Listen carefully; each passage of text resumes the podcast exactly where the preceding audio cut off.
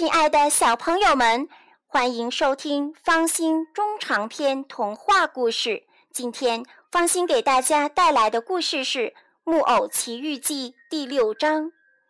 皮诺吉奥把脚放在火盆上睡觉，第二天早晨醒来，两只脚全给烧掉了。故事开始了，这正是一个可怕的隆冬之夜。雷声震天动地，电光闪烁，整个天空好像着了火似的。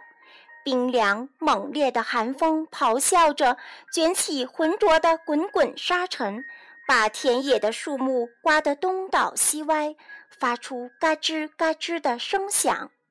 皮诺吉奥很怕雷鸣电闪，然而鸡儿最可怕，因此他半掩上家门。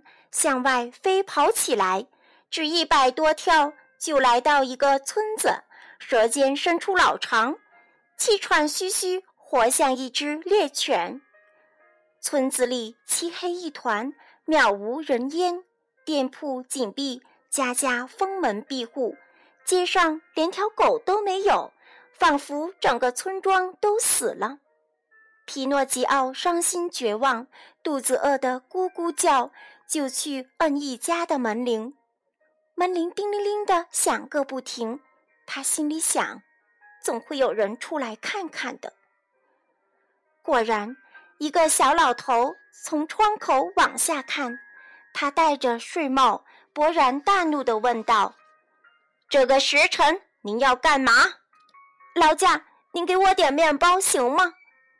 您在那里等着我，我马上就回来。”小老头回答说：“他以为又要跟一个淘气的孩子打交道了。这些孩子们往往深更半夜摁别家的门铃取乐，打扰正在安安稳稳睡觉的老实人。”半分钟以后，窗户又打开了，还是那位小老头对皮诺吉奥高声大喊：“在下面等着，伸出帽子。”皮诺吉奥很快摘下他的小帽子，当他正要伸出帽子的时候，一大盆水向他身上直泼下来，从头浇到脚。皮诺吉奥像只落汤鸡似的回到家里，又累又饿，到了精疲力尽的地步，他连站着的力气也没有了，于是坐下来，把两只湿淋淋。溅满污泥的脚放在烧炭的火盆上烤干。他睡着了，在睡着的时候，木头脚被火烧着了，慢慢的烧成了炭，变成了灰。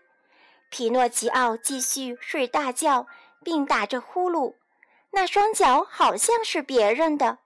直到天亮时，有人敲门，他才终于一下子醒来。谁呀？他边打着呵欠，边擦着眼睛问：“是我。”一个声音回答说：“这是杰佩托的声音。”好了，亲爱的小朋友们，您想知道接下来发生什么事吗？那么，请继续收听方心中长篇童话故事。再见。